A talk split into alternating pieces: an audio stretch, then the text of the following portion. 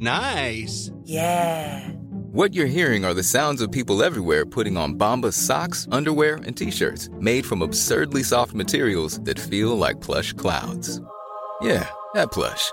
And the best part? For every item you purchase, Bombas donates another to someone facing homelessness. Bombas. Big comfort for everyone. Go to bombas.com slash ACAST and use code ACAST for 20% off your first purchase. That's bombas.com slash ACAST. Code ACAST.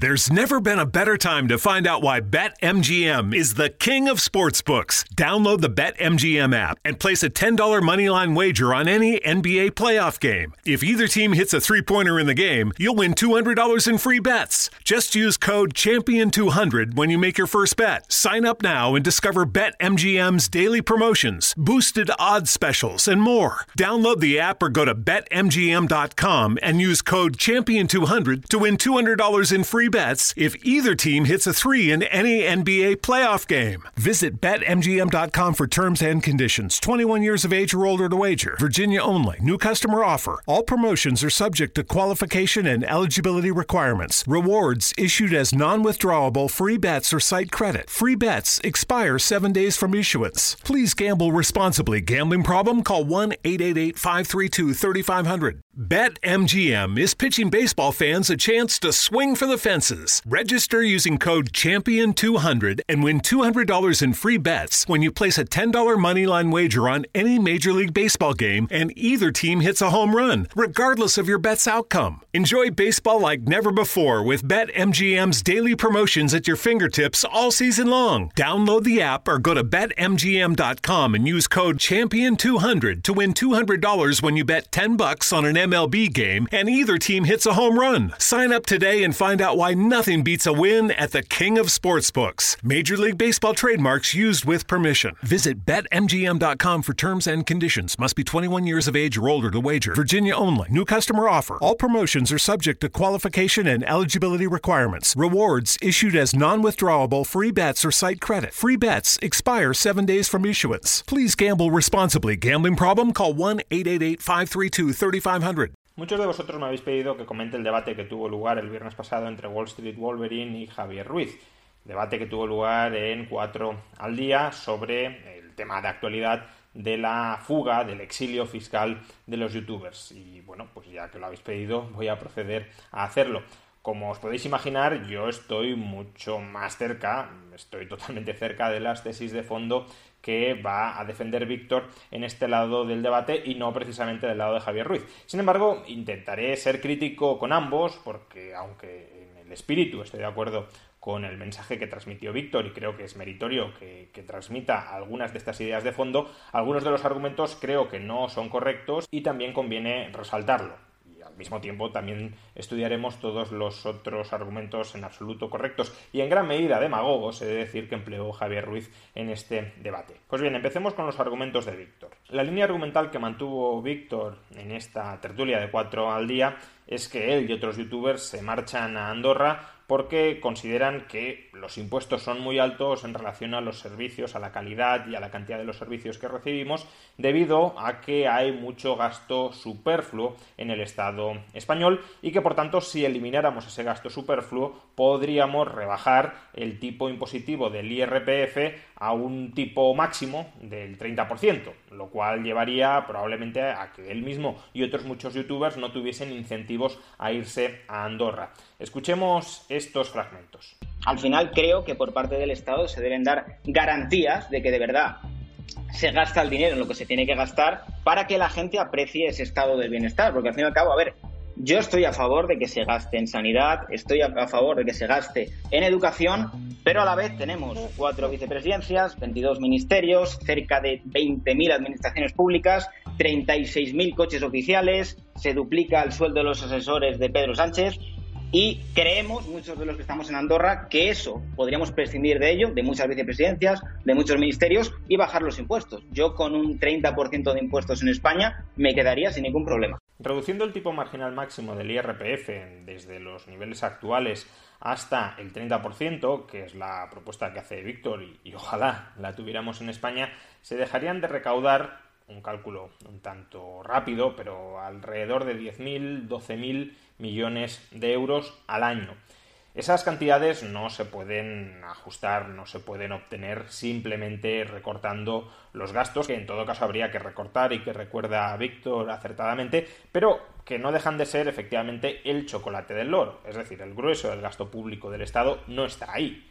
No está en los coches oficiales, no está en los asesores, no está en las vicepresidencias. El grueso del gasto del Estado está en servicios que presta el Estado en forma de educación, sanidad, pensiones, infraestructuras. Ahí está el grueso del Estado. Otra cosa es que ese gasto sea gasto ineficiente. Es decir, que a lo mejor el sector privado sea capaz de prestarlo de una manera más económica. Otra cosa es que no nos guste el contenido o la calidad de muchos de esos servicios prestados a través del sector público. Por ejemplo, la educación a través del Estado, ya sea de provisión directa o regulada muy estrechamente por el Estado, tiende a proporcionar un subproducto ideologizado y adoctrinador. Y por tanto, muchos preferiríamos que ese dinero que pagamos en impuestos para costear una plaza en una escuela pública o concertada nos lo devolvieran y pudiésemos elegir libremente escuela fuera del circuito oficial y oficialista del Estado. Lo mismo con la sanidad. ¿Por qué hay que hacer frente a pagos de impuestos para costearme el coste de mi plaza? No solamente el coste de la plaza de quienes no tienen recursos para podérselo financiar por sí mismos, sino también el coste de mi plaza en la sanidad pública, porque tengo que pagarlo y en cambio no me devuelven ese dinero, no necesariamente el que destino, insisto, a financiar la plaza de quienes no tienen recursos, sino el coste de la plaza que sale también de mis impuestos, porque no me devuelven ese dinero y yo puedo escoger proveedor. O lo mismo con las pensiones. ¿Por qué tengo que preparar mi jubilación a través del sistema público estatal y no la puedo preparar, si así lo decido yo, fuera del sistema de seguridad social estatal? Ese creo que es el tipo de debates que hay que abrir para conseguir una rebaja muy apreciable, ya no de un tipo máximo del IRPF del 30%, sino una rebaja muy apreciable de impuestos en España. Aún así, también he de decir que 10.000 millones, 12.000 millones de euros, siendo una cantidad muy importante, no es en absoluto una cantidad imposible de lograr a través de recortes en partidas sustanciales, partidas importantes, no en el chocolate del loro, sino en partidas importantes del presupuesto público. El gasto público anual supera los 450.000 millones de euros y no es imposible recortar 10.000 o 12.000 millones de 450.000 millones de euros para que efectivamente se pueda rebajar apreciablemente el tipo marginal máximo en el IRPF, que como vemos tiene una capacidad recaudatoria modesta, el IRPF recauda en torno a 75.000, 80.000 millones de euros al año, y estamos diciendo que la diferencia entre un 30 de tipo máximo y un 45, 47 o 50% al final son 10.000 millones, 10.000 millones que están haciendo bastante daño a la economía productiva en la medida en que desincentivan la prestación de servicios laborales por parte del personal que más valor añadido genera dentro del país. Ahora bien, también junto con esto hay que recordar que España tiene un déficit público estructural muy considerable. Ya dejemos de lado el coste de la pandemia y el déficit derivado de la pandemia. Ya antes de la pandemia teníamos un déficit de en torno al 3%, es decir, algo más de 30.000 millones de euros. Recortar impuestos sin atajar el déficit significa agrandar todavía más ese déficit público. Por tanto, para cuadrar las cuentas, no solo habría que recortar el gasto público en 10.000, 12.000 millones para autofinanciar esa rebaja impositiva, sino que además habría que recortar en otras partidas del gasto público para reducir el déficit. Y eso ya es bastante más complicado sin tocar seriamente la calidad, la provisión de determinados servicios que hoy proporciona el Estado.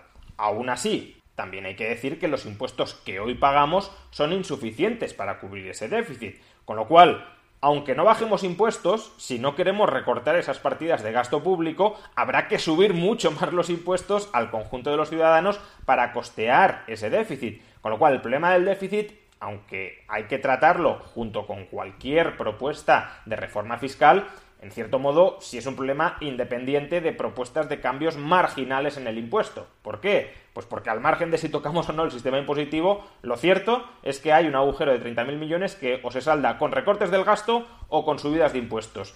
Y de la misma manera que a mucha gente le desagradarán los recortes del gasto, también seguro le desagradarán subidas de impuestos tan importantes como para recaudar esos 30.000 o 35.000 millones de euros, que es el monto del déficit estructural antes de la pandemia.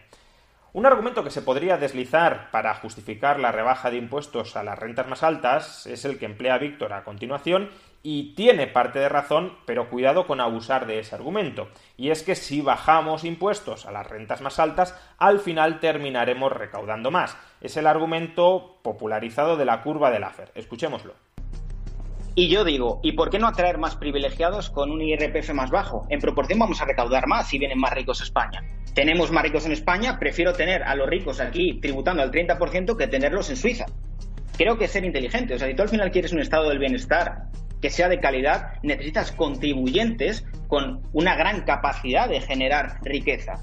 Entonces, dejemos de perseguir las rentas altas, a poner, digamos que siempre el foco en es que mira qué malos son, tenían que pagar más y situemos a España como una referencia en libertad económica, con un entorno fiscal atractivo que atraiga empresas, que atraiga eh, inversores, seamos más como Irlanda y no como Argentina. Bien, aquí distingamos dos argumentos. El argumento puramente fiscalista de si bajamos impuestos, si bajamos el IRPF a los ricos se va a recaudar más, Probablemente, muy probablemente, es falso. La mayor parte de la evidencia empírica que tenemos para España es que no estamos a la derecha de la curva del Laffer, sino que estamos a la izquierda. Es decir, que todavía hay margen para subir algo más los impuestos y recaudar más. ¿Por qué? Pues porque aunque haya gente que se marche del país o haya gente que se quede dentro del país y trabaje durante menos horas porque el marginal le resulta más alto, todavía compensa desde la perspectiva estatal lo que se quita de más a los que se quedan y a los que siguen trabajando tanto o casi tanto como antes que lo que se pierde por los que se van o la parte de la base imponible que desaparece por menor oferta de trabajo. There's never been a better time to find out why BetMGM is the king of sportsbooks. Download the BetMGM app and place a $10 moneyline wager on any NBA playoff game. If either team hits a three pointer in the game, you'll win $200 in free bets. Just use code Champion200 when you make your first bet. Sign up now and discover BetMGM's daily promotions, boosted odds specials, and more. Download the app or go to BetMGM.com and use code Champion200 to win $200 in free bets if either team hits a three in any NBA playoff game. Visit BetMGM.com for terms and conditions. 21 years of age or older to wager. Virginia only. New customer offer. All promotions are subject to qualification and eligibility requirements. Rewards issued as non withdrawable free bets or site credit. Free bets expire seven days from issuance. Please gamble responsibly. Gambling problem? Call 1 888 532 3500. Oh, oh, oh, O'Reilly. ¿Es tiempo de cambiar tus frenos? Asegúrate de realizar el trabajo completo. Desde hoy y hasta el 24 de mayo en O'Reilly Auto Parts, ahorra 15% al comprar un set de balatas y dos discos de freno Brake Best Select o Import Direct. Realiza tus compras en tu tienda O'Reilly Auto Parts más cercana o en o'ReillyAuto.com. Oh, oh, oh, Auto Parts. Tanto, todavía, por desgracia, el Estado tiene margen para sablearnos en mayor medida. Y no es verdad, en consecuencia, que bajando impuestos, bajando el IRPF, recaudemos automáticamente más. Ahora bien, si es cierto que lo que he dicho yo antes, que el coste de rebajar el tipo máximo desde el 47% al 30% serían 10.000, 12.000 millones de euros que se perderían de los más ricos, ese es un coste bruto, un coste que no tiene en cuenta los ajustes que también se producirían porque efectivamente volverían bases imponibles del extranjero y parte de los ciudadanos dentro del país que no trabajan tanto como podrían trabajar, tienen opción de, por ejemplo, desempeñar más horas de trabajo, pero debido a los altos tipos impositivos prefieren disfrutar de tiempo libre, pues esas bases imponibles también se incrementarían por ahí y por tanto el coste neto de esa rebaja probablemente sería inferior. ¿Cuán inferior? Pues no lo sabemos, pero a lo mejor 9.000, 8.000, 7.000 millones, que en todo caso habría que recortar de los gastos públicos porque sería una caída neta de recaudación. Ese es un primer argumento que conviene aclarar. Otra cosa es la interpretación más extensiva que luego hace Víctor y que desde luego sí es correcta. Es decir, si liberalizamos ampliamente la economía, si bajamos otros impuestos, en particular como luego escucharemos, el impuesto sobre sociedades, si nos convertimos, en definitiva, en una economía más competitiva y más atractiva para la inversión, pues conseguiremos incrementar, ampliar las bases imponibles, porque vendrá más gente de fuera a vivir aquí, más empresas a invertir, y por tanto, con un mismo tipo impositivo conseguiremos recaudar más en términos absolutos, pero que el efecto específico de rebajar el IRPF no tiene por qué ser y muy probablemente no sería un incremento neto de la recaudación. Eso no significa, cuidado, que no haya que bajar el IRPF.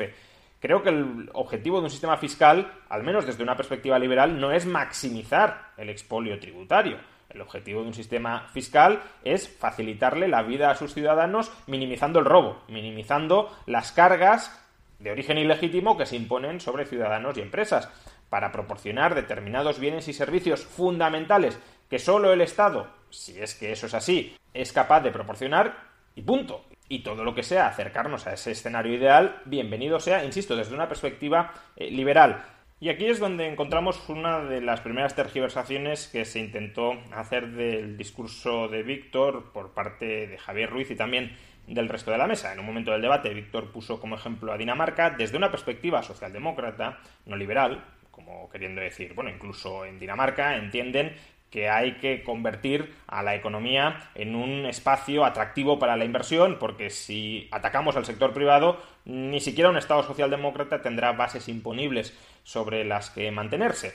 Es verdad que el ejemplo de Dinamarca para un liberal no es un ejemplo eh, especialmente ilusionante, porque en Dinamarca existe una presión fiscal más elevada que en España y por tanto eso es algo de lo que habría que alejarse. Pero luego tiene otros elementos como el mercado laboral que sí es bastante atractivo para emular en nuestro país. Bueno, escuchemos cómo Víctor defiende que incluso un socialdemócrata debería entender que es bueno abrir la economía y liberalizar la economía para intentar recaudar más por esa vía y no subiendo necesariamente impuestos, y escuchemos la réplica que se le da desde la mesa.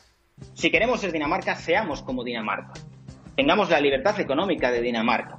Primero, tengamos un sector privado como el de Dinamarca y luego tendremos un sector público como el de Dinamarca, porque al final el sector público se nutre. En, Dinamarca es un 56, creo, de, de, pagas de IRPF. En Dinamarca, en Dinamarca la presión fiscal es el 46,9, en España es el 35,8. 46, o sea Si tomas como ejemplo Dinamarca, compañero, deberías militar pagando 10 puntos más de impuestos. Es verdad que Dinamarca no es el mejor ejemplo para defender rebajas de los tipos marginales máximos en el IRPF, pero tampoco nos engañemos. La recaudación extra que obtiene Dinamarca, esos 10 puntos de presión fiscal de diferencia, no vienen esencialmente de que los ricos paguen más impuestos, vienen sobre todo de que el conjunto de la población, tanto a través de rentas del trabajo como a través del gasto en consumo, pagan muchos más impuestos. Dinamarca, por ejemplo, tiene un IVA tipo único del 25%.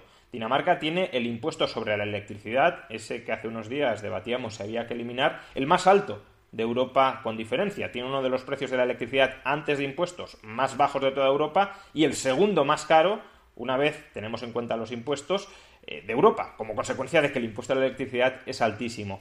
Por tanto, sí, quizá el ejemplo de Dinamarca no sea el mejor para defender una rebaja de los tipos marginales máximos, que no es de todas formas lo que estaba defendiendo Víctor en ese argumento. Pero desde luego, desde el otro lado, desde el lado, digamos, socialdemócrata, tampoco se puede coger a Dinamarca como un ejemplo de que hay que subir esencialmente los impuestos a los ricos para recaudar más. No, ni muchísimo menos. ¿Por qué tú no, das libertad en materia de impuestos de sociedades y luego a lo mejor recaudas en IRPF? En España no tenemos ninguna de las dos cosas. En España seguimos la vía argentina.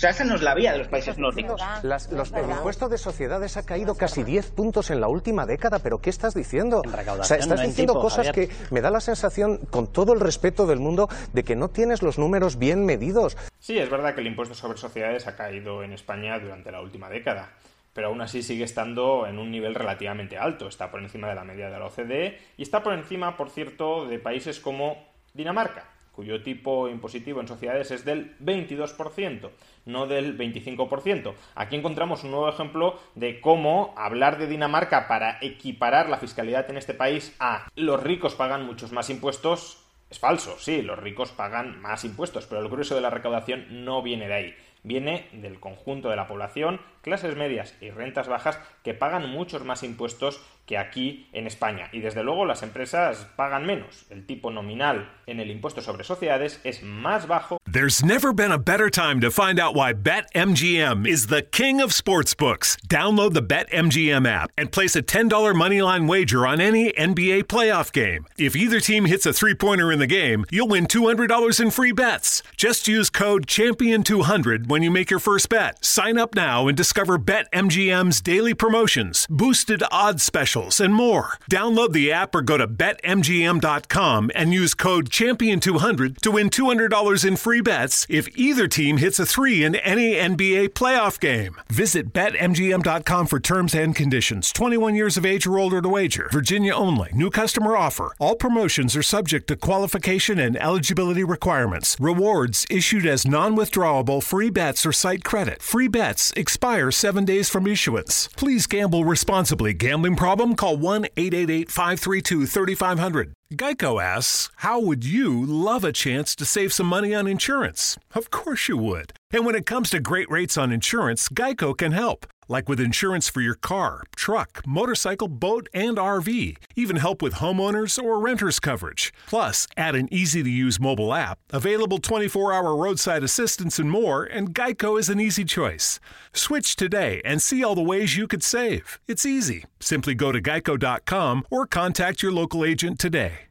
Que en nuestro país. Y por tanto, sí, si queremos atraer inversiones, hay que bajar el impuesto sobre sociedades. Y si no lo bajamos, no las atraeremos, pero seamos conscientes de que es una rémora en relación con la fiscalidad corporativa que existe en la inmensa mayoría del mundo.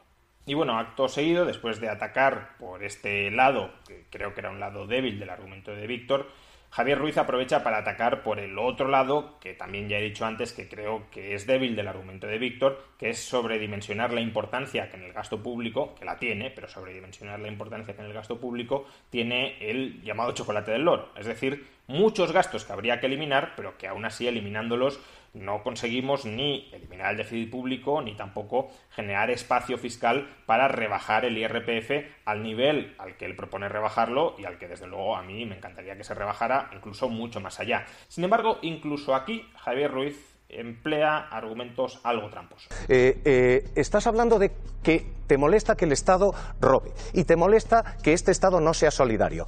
¿Qué te parecen 35.000 millones de euros? Porque 35.000 millones de euros es lo que nos ha costado pagar la sanidad ahora mismo. ¿Qué te parecen 5.000 millones más? Es lo que nos va a costar pagar el paro en lo que viene.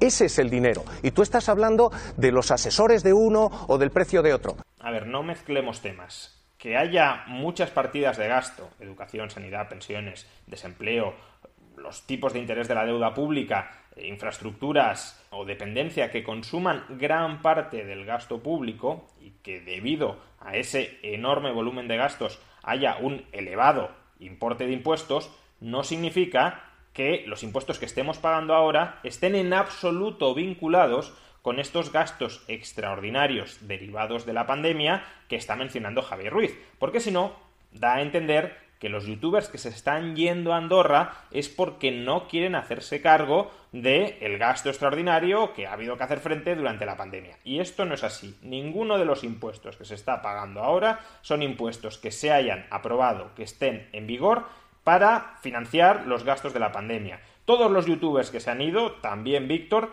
se han ido por el sistema fiscal existente previo a la pandemia o por las subidas de impuestos que se habían anunciado y que se han terminado aprobando previas a la pandemia. No hay impuesto ahora mismo que esté vinculado al repago de los gastos extraordinarios de la pandemia. Y por tanto intentar asociar que estos youtubers a la primera de cambio, cuando hay un drama económico muy grave en España que requiere de un esfuerzo de gasto y por tanto de un esfuerzo fiscal extraordinario, se marchan del país, de alguna manera siendo desleales a su patria, creo que, como he dicho, es tramposo. Ellos se han ido porque la estructura básica fiscal de España, al margen de la pandemia, no les gusta, porque se sienten expoliados. Se sienten expoliados no por la pandemia, sino ya de mucho antes de la pandemia. Si hubiese sido solo un gasto extraordinario, el de la pandemia, que justificara subidas de impuestos extraordinarias y transitorias, pues no podría debatir, oye, os estáis yendo cuando han venido mal dadas, ¿qué sentido tiene esto? Pero ese no es el motivo. El motivo es que el modelo de sociedad, el modelo de Estado que hemos implantado en España, es incompatible con las preferencias vitales de estos señores, y punto. Y de hecho, creo que lo que vamos a ver a continuación es la mejor parte del discurso de Víctor, que es yo no tengo ninguna obligación de vivir en un país que tiene un modelo de Estado con el que yo no me siento a gusto y que tiene unos impuestos extraordinarios. Y es a partir de esta intervención, que es la clave, que es la fundamental para justificar la decisión de Víctor, de cualquier otro youtuber, de marcharse a Andorra o donde sea, donde se abre un debate en el que podemos ver, yo creo, la peor de las caras de la demagogia periodística. Tú, si tienes un sistema con el cual no comulgas y la gente vota más gasto público, eres libre de irte a otro país. ¿Por qué voy a tener que vivir en un país que quiere otra cosa? El que quiera ese país, que se quede en él y que contribuya a él. Punto. Es que no hay más. Este es un argumento incontestable. Yo tengo pleno derecho a votar con los pies. Si ustedes son mayoría en este territorio y creemos que la mayoría legitima para que esa mayoría imponga coactivamente su modelo de sociedad dentro de un territorio, al menos déjenme marcharme. Al menos déjenme que me vaya a un sitio donde yo esté más a gusto con el modelo de Estado, con el modelo de sociedad que existe en esas otras jurisdicciones, pero no me conviertan a mí en su rehén. Si ustedes quieren un sistema con muchos más impuestos, disfruten de él, pero no me pidan a mí que me quede allí donde en última instancia no se me quiere o solo se me quiere para ser expoliado, para nada más. Yo no creo en este modelo de sociedad que ustedes están escogiendo, puerta. Y claro, como este argumento es tan incontestable, pues los periodistas tienen que intentar retorcerlo para en última instancia terminar dejando a los youtubers como monstruos insolidarios que se despreocupan de su país. Vamos a analizar los distintos argumentos, contraargumentos, con los que se pretendió refutar, insisto, el que para mí es el argumento central e incontestable de que si yo no estoy a gusto en una sociedad, tengo todo el derecho a marcharme de esa sociedad. En primer lugar, Javier Ruiz le recrimina en varias ocasiones a Víctor que la solución, si no está de acuerdo con el modelo de sociedad existente en España, no es marcharse, es militancia política, es votar otras opciones políticas que tengan otros modelos de sociedad. Escuchémosle. Bien, podemos discutir, pero eso ¿sabes cómo se gana? Se gana votando. No se gana no pagando impuestos. Uno no soluciona los problemas eludiendo los impuestos. La ilusión fiscal no es la solución. La solución es la militancia política. Tú vas y votas. Y votas al partido que creas que te representa para que cambie ese sistema fiscal. Pero no pagar impuestos y dejar que los problemas los paguen a los que tú dejas atrás y que son más pobres que tú, eso se puede llamar de muchas cosas, pero no se llama libertad. A los conflictos sociales. Si una pareja no se lleva bien, la solución no es que estén indefinidamente hablando, aunque se lleven fatal permanentemente. La solución última es la separación. Si yo no consigo encajar en un determinado grupo, la solución no es obligarme a permanecer en ese grupo tratando de convencer a los demás que nos llevemos mejor, porque a lo mejor es que no hay forma de llevarse mejor. La solución última es no juntarse, es decir, no formar parte de ese grupo. Pues lo mismo están haciendo los youtubers que no quieren permanecer en España, porque en España la mentalidad mayoritaria de la sociedad es una mentalidad socialdemócrata que considera que los youtubers tienen que ser saqueados fiscalmente. Pues si los youtubers no están a gusto en ese tipo de sociedad, y es lógico que no lo estén porque al final son tratados como ganado fiscal, pues se marchan de España y ya está, se protegen en otras jurisdicciones, pero no tienen por qué quedarse aquí siendo sacrificados en el altar de la agencia tributaria. Si alguno se quiere quedar para dar la batalla ideológica desde dentro, pues bienvenido sea, pero es que no hay ninguna obligación a quedarse y querer instituir esa obligación, aunque sea moral, ya no legal, aunque sea moral, es, en definitiva, subordinar al individuo a la sociedad, es decir, convertir al individuo a cada individuo en un medio para los caprichos de la sociedad. Y el individuo no es un medio, es un fin en sí mismo que debe ser respetado por todos los demás. Por cierto, y como nota curiosa después de este alegato tan demócrata que acaba de hacer Javier Ruiz, hacia el final del debate, Víctor le insinúa a Javier Ruiz que al día siguiente, después de la emisión, veríamos quién ha tenido razón, si Víctor o Javier Ruiz, en función de la reacción que tuviera la audiencia. Y aquí Javier Ruiz reacciona con un argumento muy antidemócrata, porque lo que dice Javier Ruiz es la mayoría no da la razón. Escuchémosle. Hombre, Luego lo veremos. Posteriormente veremos qué opina la gente. No, estoy seguro, estoy seguro. Esto es lo que a mí me preocupa. Eh, eh, yo, yo te digo de verdad, yo no comparto vuestra idea. Pero, mm. pero tener 32 millones de seguidores no te da más razón. Existe tal cosa como la mayoría de uno. Bueno, pues si tener 32 millones de seguidores no te da la razón, que evidentemente no te la da, tampoco tener 10 millones de votos te da la razón para arramblar con la propiedad y con la libertad de los demás. Las verdades morales son independientes de la arbitrariedad moral de los votantes. Los votantes pueden ser unos amorales que justifiquen cualquier tipo de horror moral y eso no convierte ese horror moral en la verdad. Y por eso los youtubers están diciendo creo que vuestras preferencias morales están torcidas, están envenenadas y ni siquiera voy a intentar cambiarlas quedándome dentro. Simplemente os pido que respetéis el que me quiera marchar, el que no me quiera someter a vuestra mayoría arbitraria. Segundo argumento. Si tú te marchas de España, los demás van a pagar muchos más impuestos. Por tanto, en realidad tu libertad es un ataque a la libertad de los demás. La libertad para ti es que tú no pagues impuestos, no que no se paguen, porque los, demás, los que se quedan aquí, que tienen menos dinero que tú, ellos van a pagar muchos más impuestos que tú. La, eh, en fin, secretaria de un despacho va a pagar más impuestos que tú, que tienes una renta mucho más holgada. ¿Eso a ti te parece, como dices, libertad, libertad. económica? ¿A ti te parece eso libertad? Bueno, oye, apliquemos la misma lógica que estabas empleando tú antes. Si los demás no quieren pagar muchos más impuestos, pues que voten un sistema que les baje los impuestos. Ahora decirle, no, no queremos pagar muchos impuestos porque queremos que los youtubers nos paguen el gasto público. Nosotros pagamos pocos impuestos y que los demás nos paguen nuestros servicios de gasto público. Eso es tremendamente insolidario. No es que tú estés dispuesto a pagar altos impuestos para tener un Estado grande, es que quieres tener un Estado grande a costa de los impuestos que pagan los demás.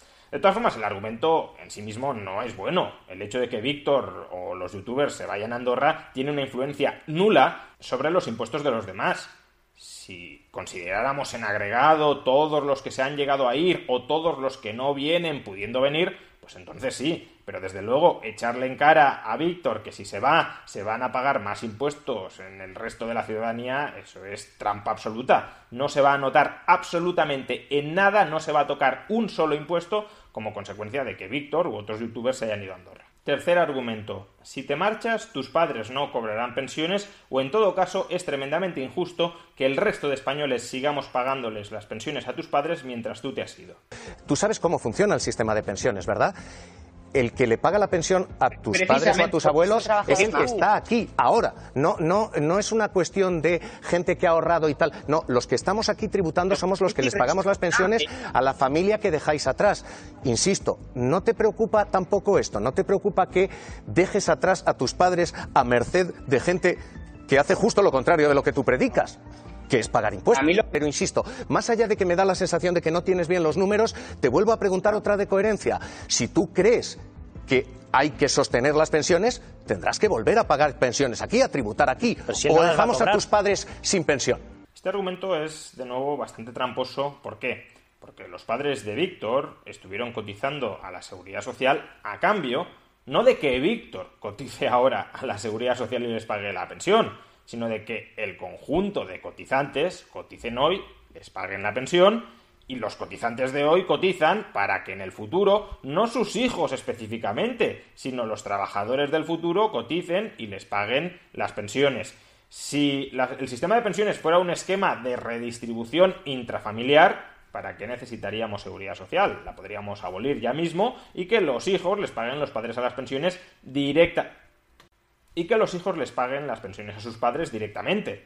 Pero no es eso. De lo que se trata, nos podrá gustar más y a algunos nos gusta menos, porque creemos que otros sistemas de previsión social son mucho más justos y mucho más eficaces, pero de lo que se trata en el sistema actual es de que un trabajador cotiza para pagar las pensiones que se cobran hoy y en el futuro a ese trabajador se le paga la pensión en función de los trabajadores que coticen en el futuro. Si Víctor se marcha, no cotizará en España y por tanto no recibirá una pensión de los trabajadores españoles futuros. Punto. Pero sus padres, con independencia de si han tenido hijos o no han tenido hijos, porque según ese argumento las parejas que no han tenido hijos no deberían cobrar pensión porque no están aportando trabajadores que coticen a la seguridad social, con independencia de que Víctor esté aquí o se marche, sus padres tienen derecho a cobrar la pensión por las cotizaciones de los que se queden. Y los que se quedan, se quedan voluntariamente votando un determinado sistema que supuestamente será de su agrado. Y si no es de su agrado, que lo cambien. Y si no tienen mayoría para cambiarlo, desde luego habría que plantearse qué hacer con las minorías que se sienten oprimidas, pero supuestamente estamos hablando de las grandes mayorías que se quedan a gusto en España pagando muchos impuestos. Pues bueno, esas mayorías que están a gusto en España pagando muchos impuestos, que los sigan pagando, pero luego no protesten si hay determinadas personas que han devengado, según ese sistema, un derecho que no es un derecho contra su hijo, sino contra las cotizaciones sociales que se paguen actualmente en sociedad. Y evidentemente, si ese es el discurso base, que las pensiones las pagan los hijos a los padres, pues lo único que se le podía contestar a Javier Ruiz es lo que le contestó Víctor. No te preocupes que con lo que me voy a ahorrar aquí me he traído a mis padres aquí y a lo mejor incluso les compro una casa. ok, está. Ok. Y por cierto, pese a que Javier Ruiz le reprocha en muchas ocasiones a Víctor que no tiene bien los datos, que no los conoce, que no está informado, en el caso de las pensiones, Javier Ruiz o no conoce bien la situación del sistema público de pensiones o está trampeando la situación real, trasladando a la audiencia que no es un problema. Escuchémosle. Para que responsable es mantener un sistema de pensiones que se cae por el hecho de la, la, pirámide poblacional no puede mantener eso. Cada vez pagamos más. esa es tu teoría que, insisto, vuelves a no tener bien los datos porque ahora mismo el sistema de pensiones que tú dices que se cae 15.000 millones que se van a sacar ahora mismo de gastos impropios van a limpiar el sistema. Primero, el agujero que, siendo optimistas, tenemos a medio plazo en materia de pensiones ronda los 4 5 puntos del PIB, es decir, unos 45.000, 55.000 millones de euros. Por tanto, ahorrarse 15.000 millones del agujero actual de la seguridad social en absoluto solventa los problemas futuros de la seguridad social. De hecho, esto es tan así que el ministro de Seguridad Social, en una entrevista reciente en El Mundo, acaba de reconocer que hay que conseguir moderar el gasto en pensiones en 30.000 millones de euros. Ese es el agujero. En segundo lugar, es verdad que se van a sacar 15.000 millones de euros de gastos impropios de la seguridad social, pero eso no significa que esos gastos desaparezcan. Esos gastos hay que pagarlos. Y si no se pagan con cotizaciones sociales, habrá que pagarlos con impuestos.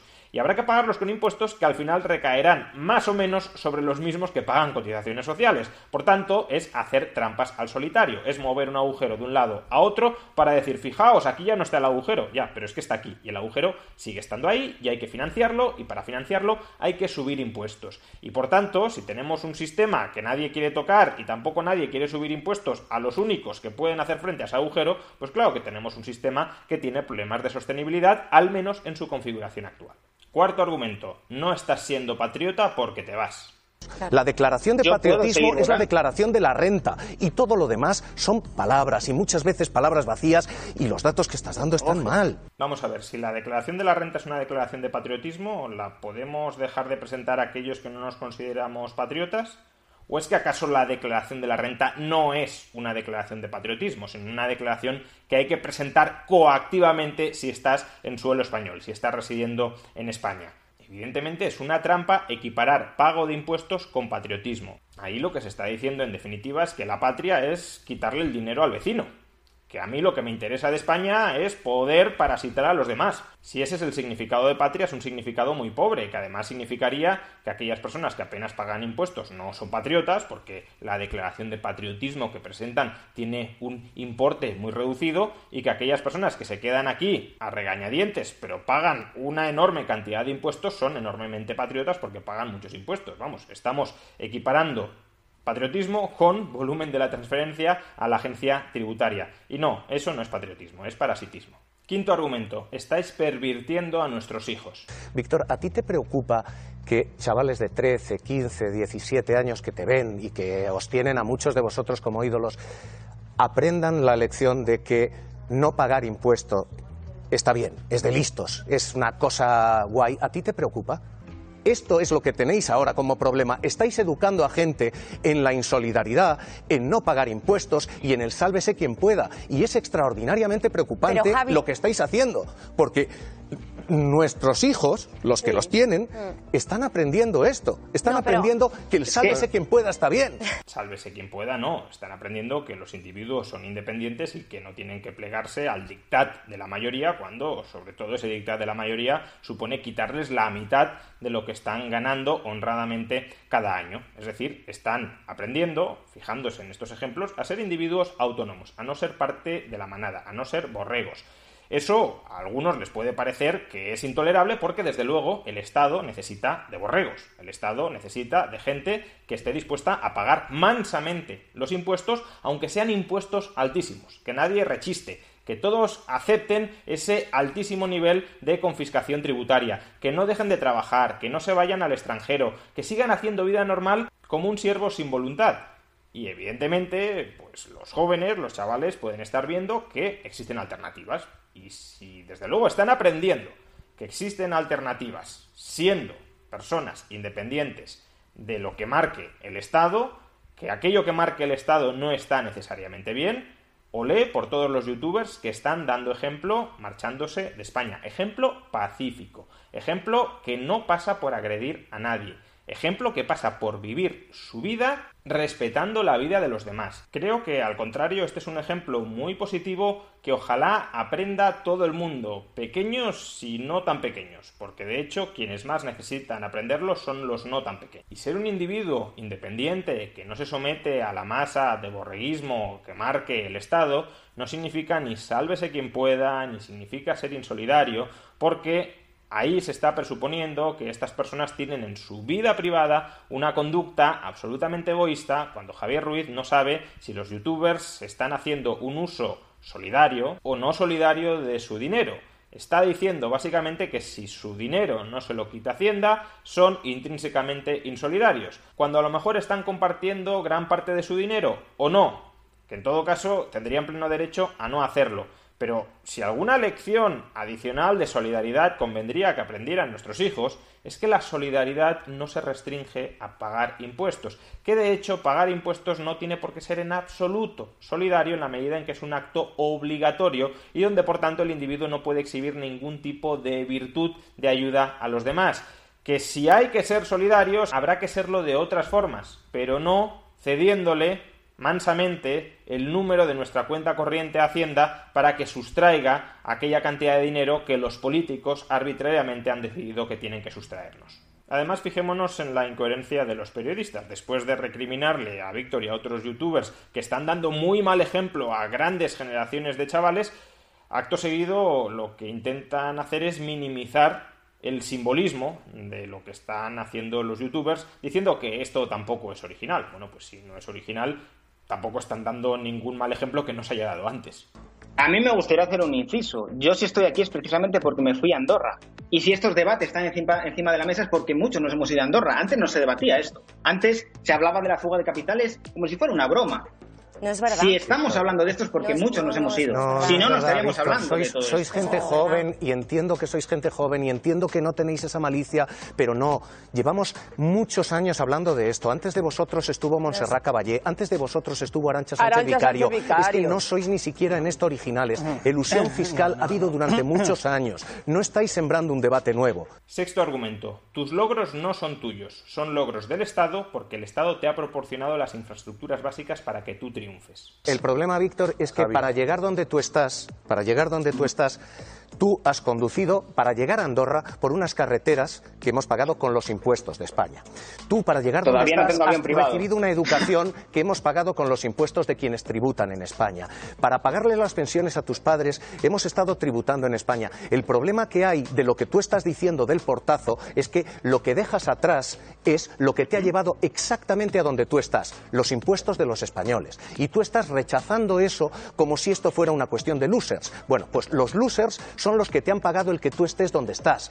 Está tu mérito personal y es de verdad digno de aplauso lo que eh, habéis logrado porque sois de verdad chavales con muchísimo talento. Pero en esto en esto no tenéis ninguna solidaridad y me temo que tampoco tenéis ninguna razón. Te lo digo de verdad con cariño y con respeto, pero me temo que estáis olvidando de lo que os ha llevado ahí. Y lo que os ha llevado ahí ha sido el esfuerzo de muchísimos españoles que han pagado religiosamente sus impuestos. Aquí hay varias trampas. Lo primero es que la práctica totalidad de los youtubers que se han ido ya han pagado en España muchísimo más de lo que el Estado ha invertido en algún momento en sus vidas. Por tanto, ya han devuelto todo lo que podían haber recibido originariamente Estado. Segundo, cuando el Estado invierte en los ciudadanos, invierte para facilitarles una buena vida y que luego ellos sean dueños de su propia vida o para convertirles en siervos perpetuos. En plan, me lo debes todo, yo te lo he pagado todo, por tanto quédate aquí a pagar impuestos porque en el fondo tu vida no es tuya, porque te he pagado educación, te he pagado sanidad, te he pagado carreteras, y como te he pagado todo eso, tu vida ya no es tuya, tu vida es mía. Creo que este es un argumento terrorífico. Aquellos que defienden la redistribución estatal, entiendo, no es para estar criando siervos impositivos, es para darle oportunidades a la gente a que viva como quiera vivir, como quiera vivir en España o fuera de España, y justificar que no deben irse porque en parte son fruto de los impuestos que han pagado generaciones anteriores, es en última instancia instituir la servidumbre fiscal. Como te has beneficiado de impuestos en España, te quedas en territorio español a seguir pagando impuestos. Y tercera trampa, esto tiene una solución muy sencilla, muchos más peajes y muchos menos impuestos. Que el Estado proporcione servicios como las carreteras por los que cobre a los que lo usan y no que cobre impuestos en general a toda la población, use o no use esos servicios y luego, claro, ahí pueden aparecer gorrones, pero si no queremos gorrones, precios públicos y si no queremos que los precios sean públicos, pues precios privados, es decir, que no sea el Estado, sino una empresa privada quien proporcione esos servicios. Y séptimo argumento, me has insultado. Eh, los, los padres de los chavales que te ven, estos que no se los pueden llevar, ¿con ellos qué hacemos? Creo que estás siendo muy demagogo y quieres llevar El, el, discurso hacia tu terreno. Bueno, yo, yo Víctor, como ves, no te he insultado ni una sola vez. Te agradezco el regalo, te lo digo en serio. ¿eh? Me da la sensación de que no, no, no controlas bien los temas de los que hablas, es lo único que te digo. Creo que después de haber culpado a Víctor de que los padres de los chavales que lo ven no van a cobrar pensiones porque él se va a Andorra, lo mínimo que se le puede decir a Javier Ruiz es que ese argumento es un poco demagogo. ¿Por qué? Porque los problemas de sostenibilidad del sistema de pensiones, que por cierto él ha negado, no tienen que ver con si Víctor se queda o se va. Y si el hecho de que Víctor se fuera fuera un problema tan grave, lo que habría que hacer es ajustar los tipos impositivos y la legislación para evitar que él y muchos otros no se vayan. Pero vamos, vaya sistema más frágil si dependiera solo de Víctor. Por tanto, creo que lo mínimo que se puede decir es que ese argumento es demagogo y creo que no hay que victimizarse porque todos en algún momento podemos utilizar demagogia y es muy legítimo que la contraparte nos diga eso es demagogia, no hay que victimizarse diciendo yo te he tratado con respeto, me estás insultando. Sobre todo cuando además Javier Ruiz, sin utilizar un descalificativo, pero sí ha estado descalificando, con más razón en ocasiones y sin ella en muchas otras, a Víctor diciendo que no tenía bien los datos, que no se enteraba de lo que estaba hablando, que era poco más que un indocumentado hombre, si estás diciendo todo eso, que luego te contesten que eres demagogo, creo que no empaña el resto del argumento, como también habría sido injusto decirle a Javier Ruiz, por el hecho de haber utilizado ahora demagogia o por el hecho de haber dicho que Víctor no tenía bien los datos, el resto de tu argumento es inválido. Creo que son dos cosas separadas y en todo caso, insisto, aquí sí que había que hablar de demagogia de Javier Ruiz acusando a los youtubers que se van de la insostenibilidad del sistema público de pensiones. En definitiva, si bien ambas partes tuvieron aciertos y tuvieron errores en sus puntos de vista, en sus argumentos a lo largo de este debate, en general, creo que el conjunto de argumentos que utilizó Javier Ruiz para criticar a los youtubers que se marchan de España son argumentos, he de decirlo, bastante demagogos. Eso no significa que Javier Ruiz no pueda ser un buen periodista en muchos otros asuntos. Lo que estoy diciendo es que los argumentos, sobre todo filosóficos, subyacentes a su oposición a que los youtubers se marchen de España, son argumentos, insisto, desde un punto de vista de moralidad, de filosofía política, débiles y que en la medida en que se pretende encubrir esa debilidad con contundencia son argumentos simplones y demagogos. Es verdad que hay partes del discurso de Víctor que hay que perfilar, que hay que mejorar, porque algunos argumentos, especialmente los referidos a la posibilidad de bajar impuestos recortando ciertas partidas anecdóticas de gasto, no son adecuados. Sin embargo, nada de eso empaña el hecho de que tiene pleno derecho a marcharse de España no solo pleno derecho jurídico, sino pleno derecho moral a hacer su vida fuera de España.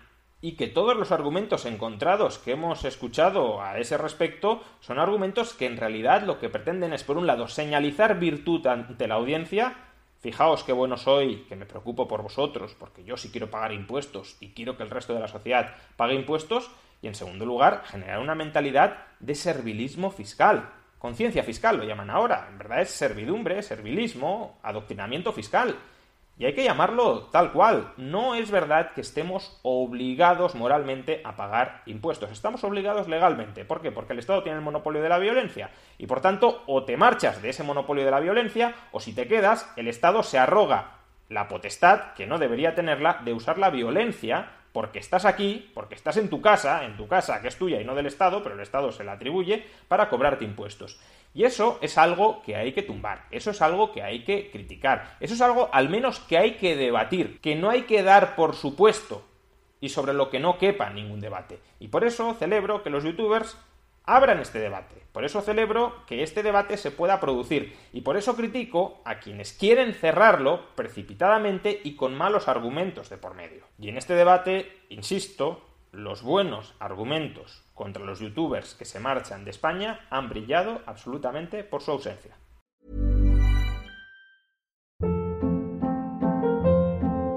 Hold up. What was that? Boring. No flavor. That was as bad as those leftovers you ate all week. Kiki Palmer here, and it's time to say hello to something fresh and guilt-free. Hello Fresh. Jazz up dinner with pecan-crusted chicken or garlic butter shrimp scampi. Now that's music to my mouth. Hello Fresh. Let's get this dinner party started. Discover all the delicious possibilities at hellofresh.com.